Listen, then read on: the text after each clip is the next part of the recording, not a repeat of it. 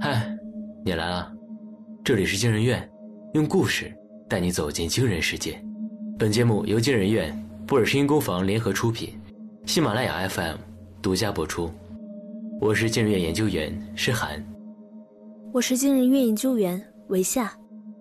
今天要讲的故事是一件山寨汉服令他被人当众羞辱。下，作者小野寺墨。一模一样的死状，一模一样的尸体。报案人是一名拾荒的寡妇，唯一不同的是，这一次，他们终于在角落里发现了一枚可疑的脚印。经过采集，确认这是一名鞋码三十七的女性，身高约一米六七，体重不会超过一百斤，几乎是下意识的。林真脑中闪过唐兰纤细的身影，她绕着臭气熏天的垃圾场走了两圈。心里念头纷纷扰扰，想的全是凶手的手法和作案动机。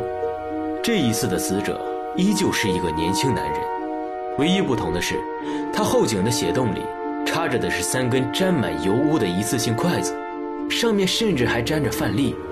陆一宁看到后，克制不住地跑到一边干呕起来。嗯，我，我感觉我下半生都不想再吃外卖了。嗯。受不了就先回局里吧，待会儿这边取证结束，我们也就回去了。啊不了，老大，我等你们一起。天蒙蒙亮时，现场取证工作终于进行完毕，初步的尸检结果也已经出来了。王硕，男，二十三岁，死亡时间是昨天晚上十点半，死因是喉骨断裂导致的窒息性死亡，作案工具应该就是现场那根沾着血的绳子。他身上的伤口大大小小加起来同样是一百零八道，基本可以确定凶手是同一个人。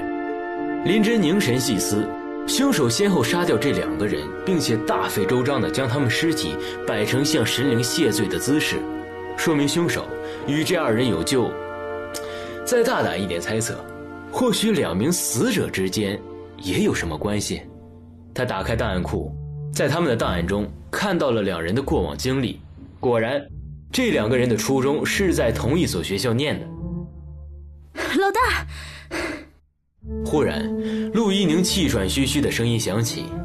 林真抬起眼，看到他抓着一张泛黄的旧报纸跑进来，将报纸铺在他面前的办公桌上，指着次版头条：“你昨天说唐兰很眼熟之后，我就有先留意了一下，然后在半年前的一档社会新闻里找到了他。”他以前不叫唐兰，真名应该是唐婉君。林真神情肃冷，低头看去，时光侵蚀下，纸装变得脆弱泛黄，但占了小半张版面的照片却分外清晰。照片上，只穿内衣裤的少女蜷缩在地面上，三个面容稚嫩的少年围在她身边，眼睛里透露出明晃晃的恶意。新闻的标题是。女子怪异博人眼球，路人将其扒光游街。一瞬间，某些几乎在记忆角落里落了灰的片段翻涌而上。林真忽然想起那个夕阳西下的傍晚，他和父母去西平县旅游，回酒店的路上撞见一个身体半裸的少女坐在角落里，扯着硬纸板遮盖身体，神情里满是绝望。他没犹豫，走过去脱下外套。默默丢在少女身前，然后离开，没有再回头看上一眼。林队，找到了。那天晚上，四季花园外两条街的十字路口，还有昨晚垃圾场门口的监控摄像头，都拍到了那个女人。而且监控录像显示啊，两个小时前她曾出现在天辰路，并且向着南郊河的方向去了。警车一路呼啸着驶过，抵达南郊河畔时，林真几乎是第一眼。就看到了唐婉君，她穿着端庄绮丽的明制汉服，长发挽成漂亮的发髻，就只是这样站着，出尘的气质像是一尊威严的神灵。林真忽然想到昨天陆一宁说过的话：唐婉君穿上汉服的确比宋婉如好看千倍万倍。她站在滚滚流淌的河水畔，脚边伏跪着一具赤裸的身体，而尸体的后颈上。同样开了一个血洞，里边插着三根人的手指。林警官，在灯光明亮的审讯室里，林真和陆一宁从唐婉君那里听到了一个完整的故事。有些人天生就热爱新鲜事物，而有些人则对传统文化充满兴趣。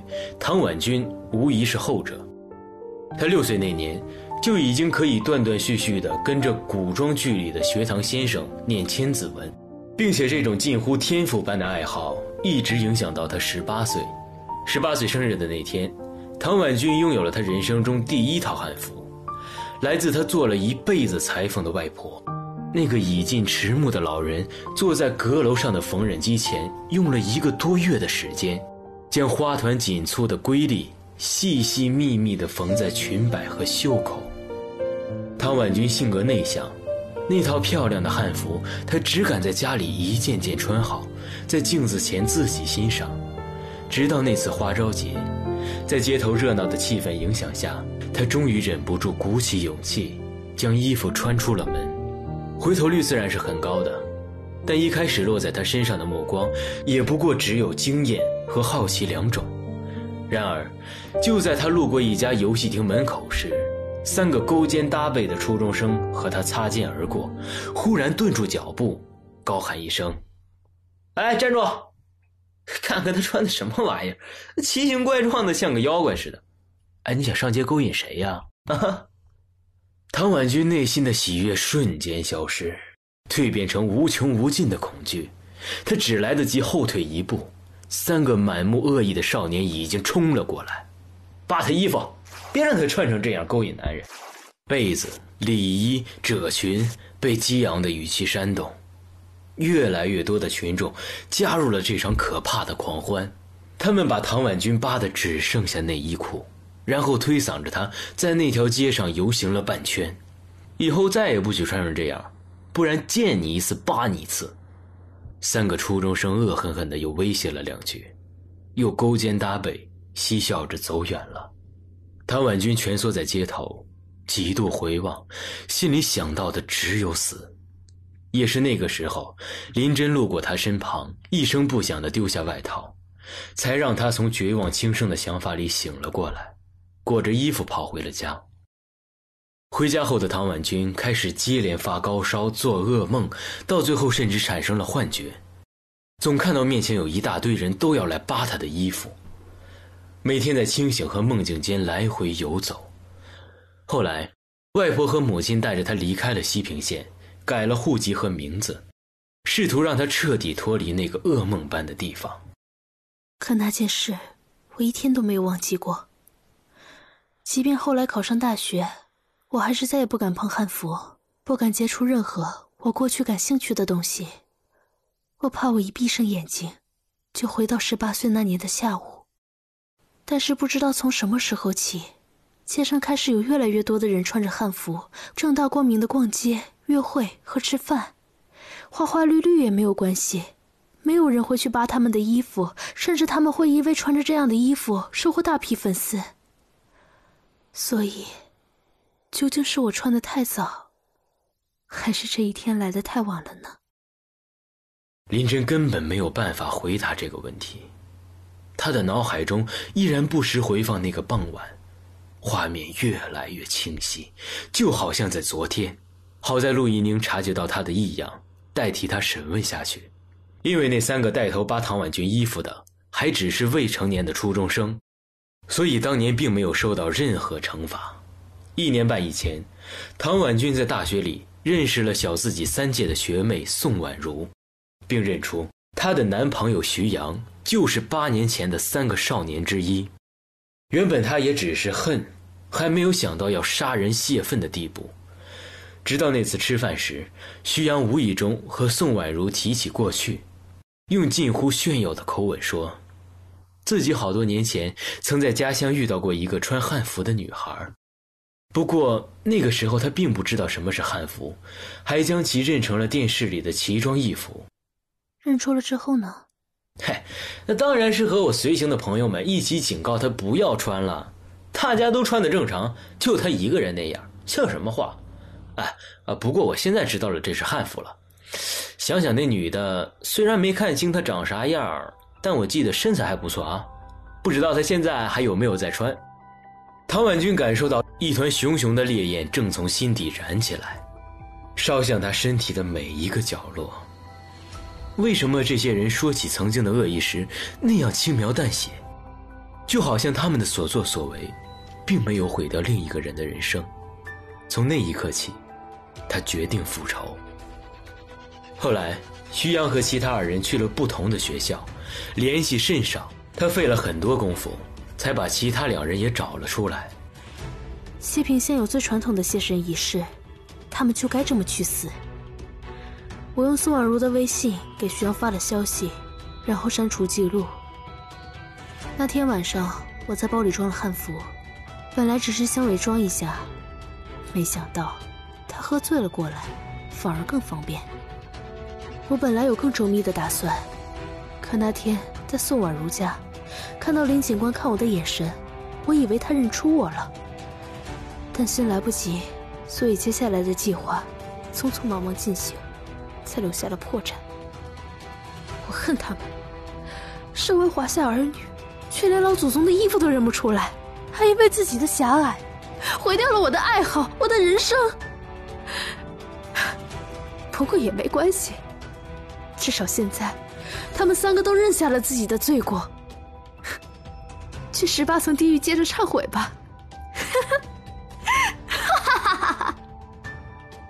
林真深深的看着他，一句话都没有说出来，直到唐婉君被带走。可是那天更多的人呢？带头的三个人得到了应有的惩罚，可是那条街上跟着一拥而上扒掉唐婉君衣服并推着她游行的几十人，又受到了什么惩罚呢？什么都没有，就像人们心中的恶意和偏见，永远都不会被彻底清除。六月，警方破获了一起违法售卖淫秽色情制品的案件，涉案金额高达二十万，而那个利用自己网络人气，暗地里偷偷高价出售大尺度照片和视频的人，正是宋婉如。林真一下就知道了他当初极力想掩盖的秘密究竟是什么。所以，即便宋婉如已经隐约察觉到了唐婉君的复仇行为，也自始至终没有开过口。七月，市中心的商业街举行了一场大型的国风汉服大赏活动，在陆一宁的邀请下，林真陪着他一起去参加。现场的男男女女穿着各式各样的汉服，衣摆飞扬，即便与这个简洁明快的时代丝毫不符。却再也不会有人轻易的就去扒掉他们的衣服。林真在一个拿着草垛吆喝的男人那里买了一只糖葫芦，递给陆一宁。蓦然抬眼，前方那道笑盈盈走过的纤细少女身影，乍一看竟让他恍惚以为是唐婉君。真好啊！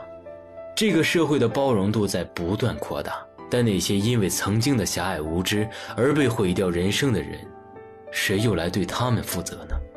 直到夜幕降临，活动结束，林真也没想出答案。